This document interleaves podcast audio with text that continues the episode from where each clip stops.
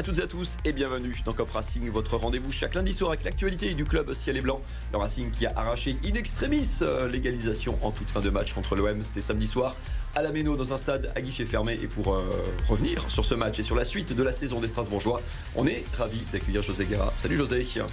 Mathieu. Toujours manager à Colmar. On en parlera tout à l'heure aussi. Et en face, euh, c'est sa première dans Cop Racing. On est ravi d'accueillir Pacho Donzello. Salut Pacho. Bonsoir à tous. Toujours en forme Toujours. Affûté comme jamais. Presque. Allez, au programme du premier quart d'heure de cette émission, car le temps file vite, toujours. Euh, on va revenir évidemment sur euh, cette égalisation strasbourgeoise à la dernière seconde, ou presque. Le Racing était-il miraculé à la Méno samedi soir? Ce sera le premier, le thème du, le premier thème de cette émission. On parlera aussi euh, du caractère dont a fait preuve le Racing, ou pas. On en parle beaucoup depuis lundi soir. À quoi doit ce revirement strasbourgeois? Et puis le Racing a été dominé dans le jeu pendant la majeure partie du match. On en parlera et on écoutera notamment Julien Stéphan à ce sujet. En égalisant dans le temps additionnel, Kevin Gamero. Allez, jingle pour lancer cette émission, c'est parti.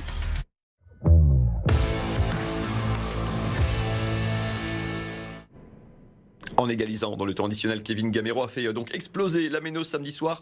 Regardez ces images de joie, elles n'ont pas été euh, très nombreuses depuis euh, le début de saison, car le Racing ne s'est toujours pas imposé à domicile et ne compte toujours qu'une victoire. Néanmoins, les joueurs et puis les spectateurs, pour la majeure partie d'entre eux, ont évidemment quitté la Méno avec le sourire. On parlera du contenu du match tout à l'heure, mais quand on a, quand on est autant dans le dur depuis trois mois, José, quand on n'a qu'une victoire au compteur, c'est quand même le genre de moment qui, qui compte dans une saison.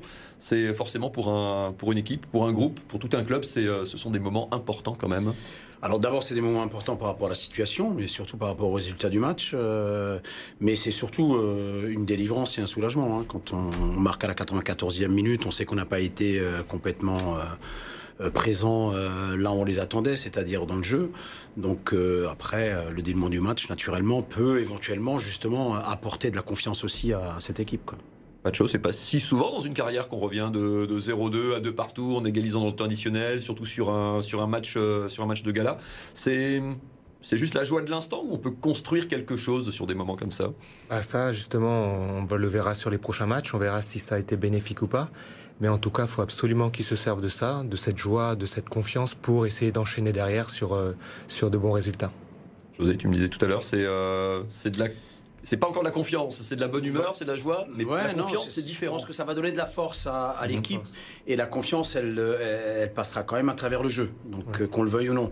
Mais, mais ça va donner de la force et la force peut apporter effectivement, effectivement un peu plus de, un peu plus de confiance dans le jeu quand même, je pense. Mais pour moi, c'est plus de la force aujourd'hui parce qu'ils ont besoin de courage, parce que parce qu'il faut pas abandonner surtout, hein, parce qu'on est dans une situation un peu, euh, un peu difficile. Mais cette équipe, elle a, elle a su réagir sur les, sur les deux derniers matchs et c'est ça qu'il faut retenir quand même. Hein. On n'est pas mené 2-0 euh, deux fois de suite euh, pour revenir à 2-2 euh, s'il se passe pas quelque chose. Pour moi, il s'est passé quelque chose dans le match de Marseille, notamment, il s'est passé quelque chose. Hein. C'est pas anodin, pas de chose. Ça, ça, dénote quelque chose, ça dit quelque chose d'un groupe? Ça bah, suffit à dire quelque chose d'un groupe? Moi, je pense que ça suffit pas parce qu'on a une période de trois mois assez compliquée. Deux petits matchs sur trois mois, c'est pour moi, c'est pas assez.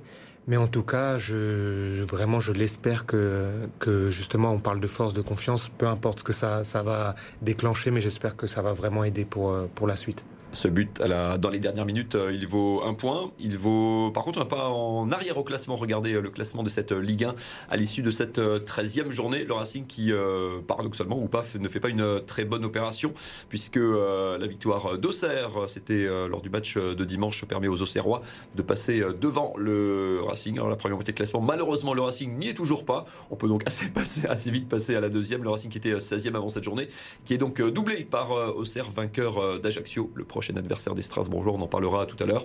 Le Racing qui est donc virtuellement euh, relégable, puisque le 17e, vous le savez, cette saison euh, retournera en Ligue 2. On va passer à la deuxième, au deuxième temps de cette émission. Vous, vous avez commencé, messieurs, à l'aborder quand on revient comme ça de, 2-0, c'est le même scénario hein, que lors du match à, à Toulouse le week-end de dernier.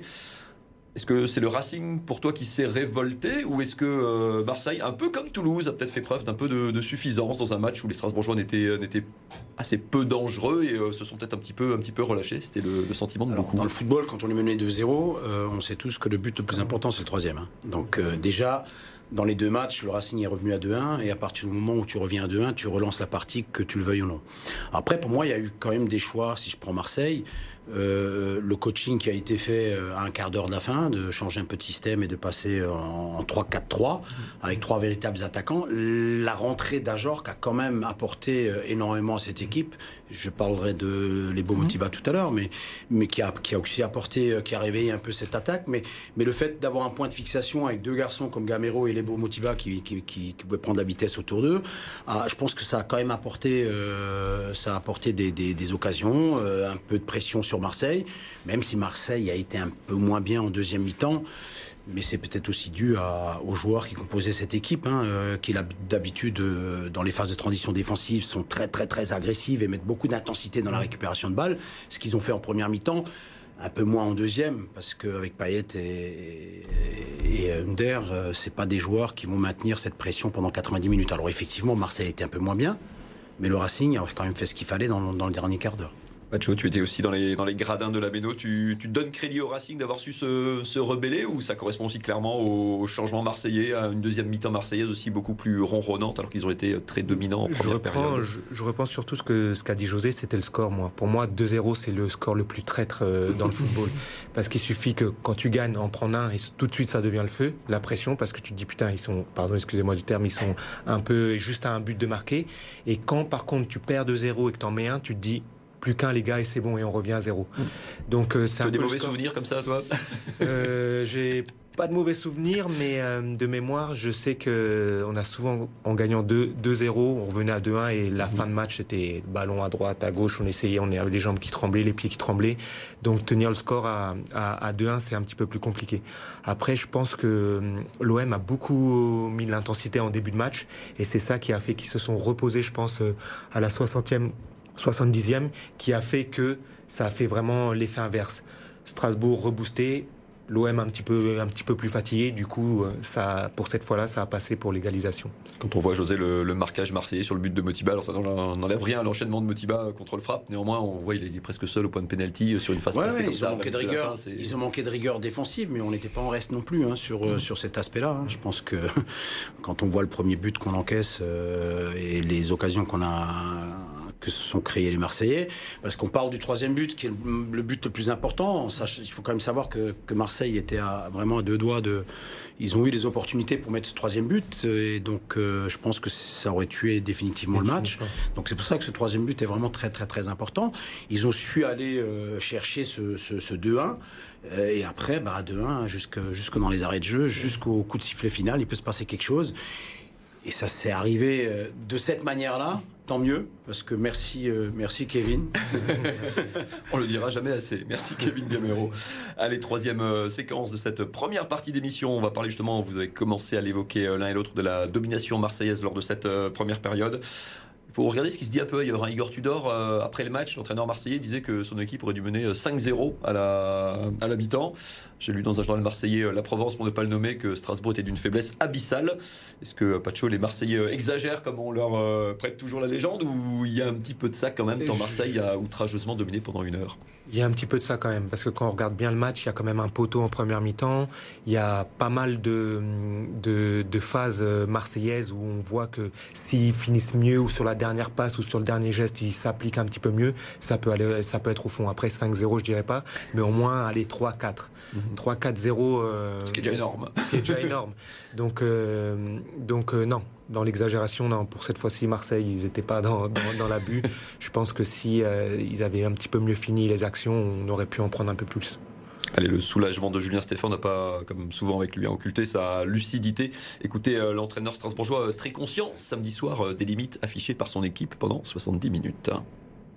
Il faut que notre, notre agressivité soit meilleure pour gagner plus de duels. Après, il faut aussi que on fasse moins d'erreurs grossières, hein, parce que les erreurs sont trop grossières sur les buts qu'on encaisse, sur les situations que l'adversaire se crée, c'est trop gros. C'est trop gros en Ligue 1 en tout cas. Et donc ça, c'est absolument nécessaire de, de rectifier ça. José, tu avais commencé à l'évoquer, ces, euh, manquements défensifs notamment. Enfin, clairement, le, curseur n'était pas, était pas assez haut pendant 70 minutes. Le curseur individuel et collectif. Hein. Mhm. L'inquiétude, elle est là. Hein. Et pour revenir tout à l'heure à, la domination marseillaise, euh, alors euh, c'est vrai que 4-5, c'est peut-être un peu beaucoup, mais, mais on n'a pas existé, hein, il faut le savoir. Hein. Et Marseille a vraiment très, très, très bien joué le coup sur les, toutes les phases de transition offensive. Dès qu'il perdait le ballon, ça allait très, très vite. Il trouvait des solutions dans l'entrejeu avec Payet ou Under. Et après, euh, il, se projetait avec les couloirs. Donc, euh, et ce point de fixation qui nous a vraiment ennuyé, hein, qui, Dieng, qui, a, qui est resté, euh, qui est resté collé à à Niamsi et, ça l'a vraiment perturbé hein, d'un garçon comme ça par exemple qui était qui était le patron l'année dernière mmh. aujourd'hui a montré a montré quelques faiblesses qui, qui pourraient devenir inquiétantes. Moi mon, mon mot à la mi-temps c'était inquiétude.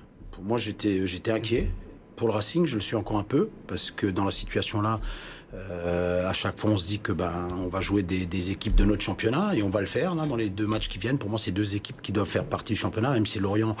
Euh, on en parlera tranquillement tout à l'heure, mais effectivement, elle est, au-dessus pour l'instant. Regardez euh, les deux chiffres aussi pour mettre un petit peu en lumière cette match. le premier, les statistiques du match. Regardez, c'est la limite des statistiques parfois. Hein. C'est euh, quand on regarde en termes euh, de, possession de balles notamment. Au final, on est à 50-50, même si Marseille a quand même largement dominé pendant 70 euh, minutes. Quand on regarde les tirs, que ce soit les tirs globaux, les tirs cadrés également, même le nombre de passes. Enfin, on a l'impression que du coup que c'était très équilibré, que le nul est, que ce nul est logique. Il est, il reste très heureux ce point du nul, Pacho. Très très heureux. Et pour moi, c'est, je veux pas être pessimiste, mais même euh, un petit peu miraculeux. en première mi-temps, j'aurais jamais mis une petite piécette sur l'égalisation, vraiment. Mais tant mieux, hein, il faut ces parties-là, il faut ces, moments-là, ces moments où on se dit, les gars, on a eu peut-être ce petit coup de pouce euh, du dieu du foot, donc on va devoir vraiment euh, mettre la barre un petit peu plus haute pour les prochains matchs. Allez, l'autre chiffre que je voulais vous montrer, c'est celui de la défense, hein, qui était, euh, même si Strasbourg prenait peu de points en début de saison, c'était euh, défensivement, ça tenait quand même plutôt euh, la baraque, et c'est un peu opération porte ouverte depuis 5 matchs désormais. Regardez ce chiffre, Strasbourg, c'est 12 buts pris sur les 5 derniers matchs. Il n'avait eu que 9 sur les 8 premières journées, alors que paradoxalement, on prend presque un peu plus de points maintenant, mais José, on peut pas exister en Ligue 1 quand on prend 2 buts par match. Enfin, c'est, comme le disait Julien Stéphane, beaucoup non, non, compliqué. Non, de toute évidence, aujourd'hui, la problématique, la problématique défensive, euh, mais le, problème se règle pas. Enfin, c'est pas parce qu'on prend 12 buts qu'on n'est pas bon défensivement. Euh, euh, la base, hein. pour moi, c'est ce qui se passe à partir de la perte de balle devant. Hein. On est, on est, on est beaucoup, on est beaucoup moins efficace dans les phases de transition défensive parce que à la perte de balle, on est beaucoup moins agressif. Moi, je me souviens l'année dernière, un garçon comme Thomasson, c'était c'était le garçon qui déclenchait quasiment tout le temps ce pressing et on avait une équipe qui défendait en avançant et on récupérait beaucoup de ballons beaucoup plus haut. Alors aujourd'hui, on est moins bien collectivement, notamment déjà dans cette récup-là. Et ce qu'a fait Marseille, à merveille. quand on est à 50-50, ça m'étonne pas. Parce que Marseille récupérait des ballons et était très bon dans la, projection. Merci beaucoup à tous les deux. C'est l'heure de faire une courte pause. Déjà, ça va vite, très vite. Le temps passe toujours trop vite sur le plateau de Cop Racing. On revient dans quelques instants. On parlera de l'attaque, notamment de Lebo Botiba, l'autre joker de luxe du Racing. On parlera de l'attaque en général et puis de la suite du calendrier alsacien. José en parlait. Déplacement à Ajaccio samedi, puis réception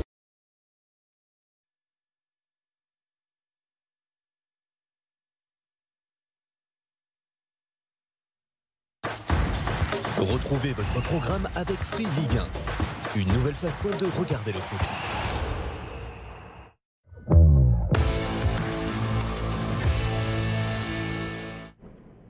De retour dans Cop Racing, toujours en direct comme chaque lundi soir et toujours avec euh, José Gara et Pacho Donzello. On revient sur le match des Strasbourgeois contre Marseille. On va parler euh, au menu de cette deuxième séquence de l'Evo Motiba, buteur à Toulouse, buteur contre Marseille. On va également parler de l'attaque strasbourgeoise euh, avec le retour des blessés, notamment Ludovic Ajorc et Motiba. Donc Julien Stéphan a enfin du choix. Et puis on parlera évidemment de la suite, de ce qui attend le Racing déplacement à Ajaccio. Ce sera ce samedi avant un dernier match à la Méno contre Lorient. Voilà ce qui attend les Strasbourgeois voilà le programme de la deuxième moitié de ce Cup Racing. Pas de jingle, et ben on enchaîne alors.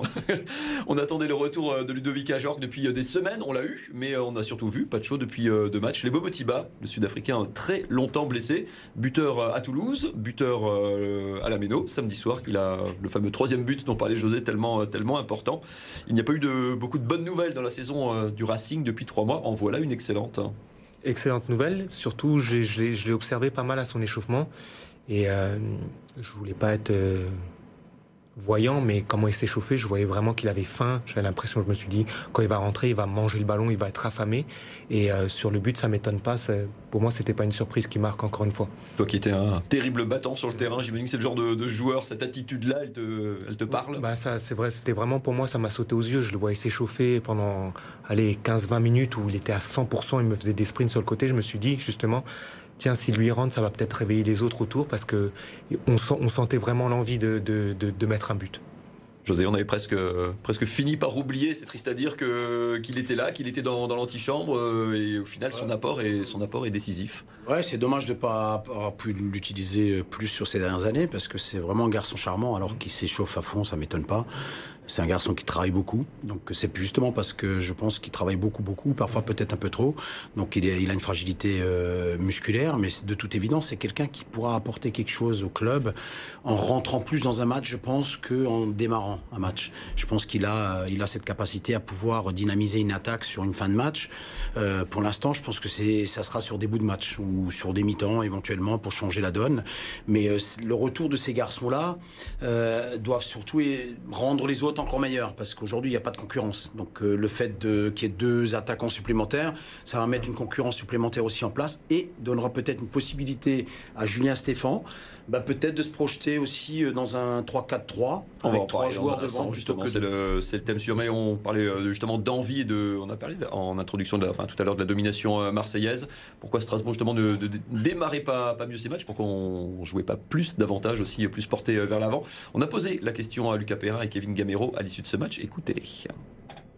Je sais pas quoi vous répondre. Peut-être qu'on a un manque de confiance, peut-être qu'on a un manque de, lucidité, peut-être qu'on joue avec la crainte ou avec le framage, je sais pas. Mais euh, l'important c'est qu'on ait rectifié euh, le tir en deuxième mi-temps. Je pense qu'en jouant un peu plus au, ballon, on, pose euh, des difficultés à toutes les équipes. Il faut, jouer au ballon, il faut. C'est quoi C'est presque. On a l'impression que c'est presque pas de choix, un problème de presque de confiance. Enfin, quand on les écoute, ça l'air simple entre guillemets, mais le frein, il est quoi Psychologique presque quelque hmm. part? Je pense que c'est psychologique parce qu'on a la plupart des joueurs qui, ont, qui étaient déjà là au Racing. Et c'est vrai ce qu'ils disent. Moi, j'ai senti vraiment un, jeu avec un manque de confiance parce qu'au bout de la deuxième, troisième passe, tout de suite, on perdait, on perdait un petit peu le fil. On n'arrivait pas à enchaîner des, phases de jeu une de passe derrière et ça remettait devant, ça remettait devant.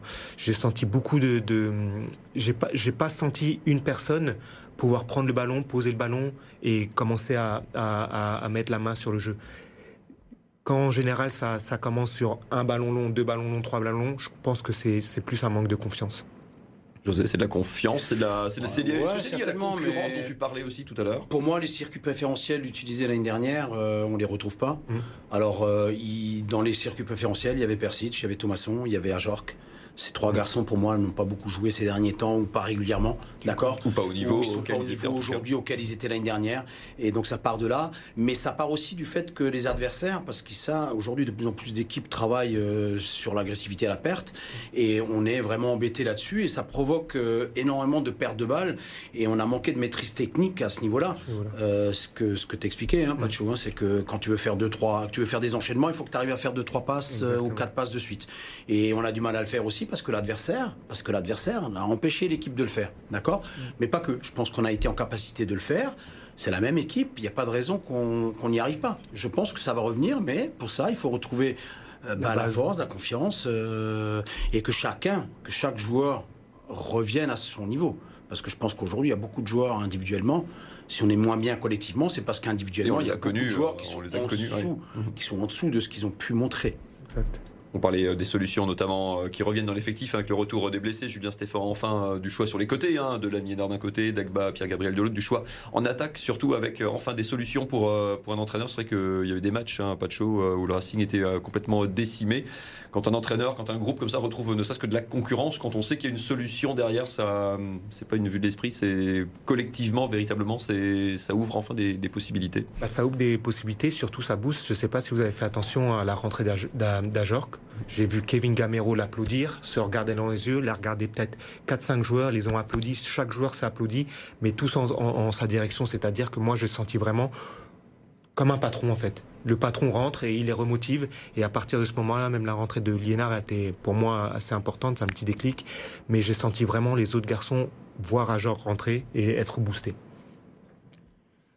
José, très court, pareil, c'est on a besoin de, l'apport de chacun, mais de, bah, la concurrence dont tu parlais. Tous les parlais d'élever le niveau individuel, ça passe tous les postes qui sont vraiment euh, qui demandent beaucoup d'énergie. Je pense au mmh. couloir et je pense aux joueurs devant. Quand on demande d'être réactif à la perce, ça demande beaucoup de d'énergie et donc il faut avoir des joueurs euh, qui peuvent prendre le relais à un moment donné mmh. du match. C'est ce qui s'est passé notamment dans les couloirs et devant.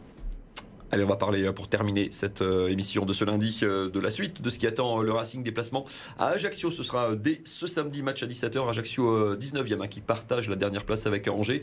Deux victoires pour les Ajacciens, mais deux victoires à l'extérieur. Ils n'ont pas gagné à domicile, tout comme le Racing victoire à Brest et à Marseille pour les Corses. José, tu as quelques souvenirs euh, bien sentis en Corse. Euh, c'est pas, c'est une la palissade de journaliste, mais non, un déplacement en Corse, c'est, euh, c'est toujours particulier, même en 2022. Ouais, ça va être particulier. Maintenant, il me semble que, il me semble qu'ils n'ont pas encore gagné à domicile, donc ils ont fait un match nul et six défaites, je crois. Hein.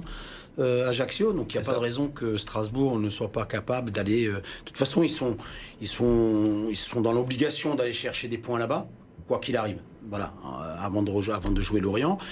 donc ça va être un match tendu. Et jouer en Corse, ça va pas être simple, mais jouer euh, quand ils vont aller jouer, quand ils sont allés à Auxerre, ça n'a pas été simple. Ils vont aller, ils vont jouer Brest, ça va pas être simple. Enfin bref, il y a des matchs qui sont pas simples, des matchs contre des équipes de leur championnat. Parce qu'aujourd'hui, on est dans le championnat euh, de, la deuxième partie. Ça va se jouer de la douzième place là jusqu'à la, vingtième. Euh, je crois que c'est 3 qui est douzième. Donc euh, de la douzième ce gros, ce gros tiers de, bas de tableau. Regardez d'ailleurs les, pardon, les deux matchs qu'il reste au, Racing, vous l'avez évoqué. Donc Ajaccio, c'est ce samedi coup d'envoi à 17h du coup du côté d'Ajaccio. Et puis le Racing qui terminera avant la trêve hein, pour la, de la Coupe du Monde, les six semaines de trêve. Ce sera le dimanche. La réception de Lorient, 17h05 pas de chaud, il faut aller en Corse pour, euh, pour chercher trois points, clairement. Il faut les chercher, en tout cas, comme disait José, c'est vraiment euh, des, points à prendre et un match à gagner. On n'a pas le choix, peu importe où on va, mais il faut y aller avec l'intention de, de, de ramener les trois points parce que c'est, c'est là ça va être entre guillemets un peu vital. c'est un peu plus dur à aborder. Marseille c'est un match de gala. Marseille est super favori. On a presque un peu moins de pression même quand on est mal classé. Est-ce que Ajaccio du coup c'est un match où par contre euh, le Racing aura la pression? Exactement. Je pense que tu as bien résumé. On a entendu Perrin dire on joue peut-être avec le frein à main. Bah moi je pense que c'est parce que c'était Marseille qu'on a joué un peu avec le frein à main. Payet était là, c'est vraiment une belle équipe euh, de Ligue 1. Mais là, par contre, je pense que tout redescend, on est tous au même niveau. Et là, ça va être celui qui a le plus envie qui va prendre les trois points. José, tu as quelques souvenirs de ton époque euh, sous le maillot du Racing de déplacement encore? C'était déjà un peu folklorique? Mm, Ouais, bon, c'était pas la même époque. C'est pas la même époque. Hein. Donc aujourd'hui, euh, aujourd'hui, quoi qu'il arrive, ce qui se passe sur le terrain, je veux dire, euh, ce qui se passe autour, je veux dire, ça, ça doit pas influencer quoi que ce soit. Hein. Je veux dire, c'est pas simple pour les équipes adverses qui doivent, qui viennent à la Méno avec un stade plein et, et, un cop qui nous soutient comme il le soutient. Donc, et c'est eux qui ont réussi à, qui réussissent à pousser cette équipe de Strasbourg. Et, et je pense que c'est aussi grâce à eux qu'on a cherché euh, cette égalisation contre l'OM. Hein. Euh, euh, ben, ben l'Ajaccio, il faudra aller là-bas, faire abstraction de tout ce qui se passe autour et être concentré sur le seul, sur, le seul et unique objectif, c'est le terrain. Quoi. Et on a deux matchs avant la trêve internationale, c'est très très très important de, passer les, fêtes bien au chaud parce que dans une position un peu plus confortable que la 17e place, un Racing relégable tout simplement actuellement. Il y aura donc Lorient juste derrière. Vous le savez, dans Cop Racing, on ne parle pas que de football. Petit retour en images rapidement sur l'actu d'autres clubs alsaciens de ce week-end, euh, la SIG notamment, et les handballeurs de Célestat. C'est compliqué pour tout le monde. La mauvaise série se poursuit pour la SIG. Sixième défaite en sept matchs de Betclic Elite. Strasbourg a cette fois chuté face au leader monégasque, non sans avoir rivalisé durant une large partie de la rencontre, avec notamment un Marcus Keane, auteur de 19 points. Alors qu'ils menaient au score à 4 minutes du terme, les Alsaciens ont finalement cédé 87-75 sur leur parquet, de quoi laisser quelques regrets. Célesta vit également des jours difficiles en Star League, lanterne rouge du championnat. Les Alsaciens ne comptent toujours pas le moindre point après cette journée. À Toulouse, Célesta a subi une large défaite sur le score de 37 à 24, malgré les 8 buts du Pimenta. José, je te voyais euh, compatir avec le calendrier des, handballeurs de Célestat. Cette match, cette défaite, c'est le, cauchemar de tout, entraîneur, quel que soit le sport qu'on pratique. Ouais, ils ont eu une opportunité, ils l'ont saisi. Je pense qu'on ne peut pas refuser de monter. Hein. donc euh, euh, voilà, c'est bien, ça va être une expérience, mais il faut être costaud mentalement pour, pour encaisser autant de défaites. Quoi. voilà, mais j'ai l'impression qu'ils travaillent sereinement et qu'avec une jeune équipe, et, et je pense que ça, ça va l'aider à progresser. mais ça va être compliqué. Ça va être compliqué. La saison, effectivement, des, des Célestadiens. Un petit mot avant de se quitter sur euh, les SR Colmar. C'était, euh, il y a peu de matchs en ce moment. hein. C'est une période un peu, un peu découpée. Ouais, mais On c'est la sur les punition. terrains. On a ça. été éliminé en Coupe de France, donc c'est la punition. Ben, on a un championnat un peu gruyère. Du coup, on a fait que 7 matchs. euh, on a joué 5 fois à l'extérieur. Donc, euh, le classement. Donc, match ce week-end. Voilà. Donc, ce soir, le, le match de samedi, 18h, contre le Racing Besançon, va être déterminant. C'est un peu comme Strasbourg qui va à Ajaccio. Ben, nous, on, va, on reçoit Besançon. C'est le sud Euh, ils sont avant-dernier. On est 11e. euh, ils ont 6 points. On en a 8. euh, Ils ont un match de plus. Donc, il faut qu'on soit en capacité de prendre des 3 points. Voilà.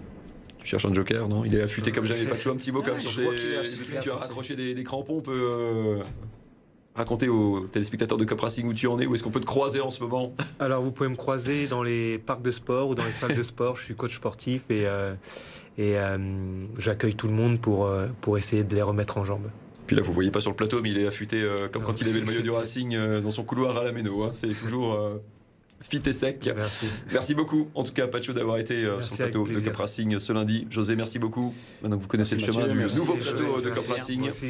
on se retrouvera bien sûr euh, lundi prochain pour euh, revenir sur, le, le- sur la victoire du Racing à Ajaccio, car oui, c'est écrit. Et puis, Et on, on va le faire. avant de faire un break, nous aussi pour la Coupe du Monde. Merci beaucoup, en tout cas, à tous les deux d'avoir été ici ce soir. Excellente soirée à toutes et à tous.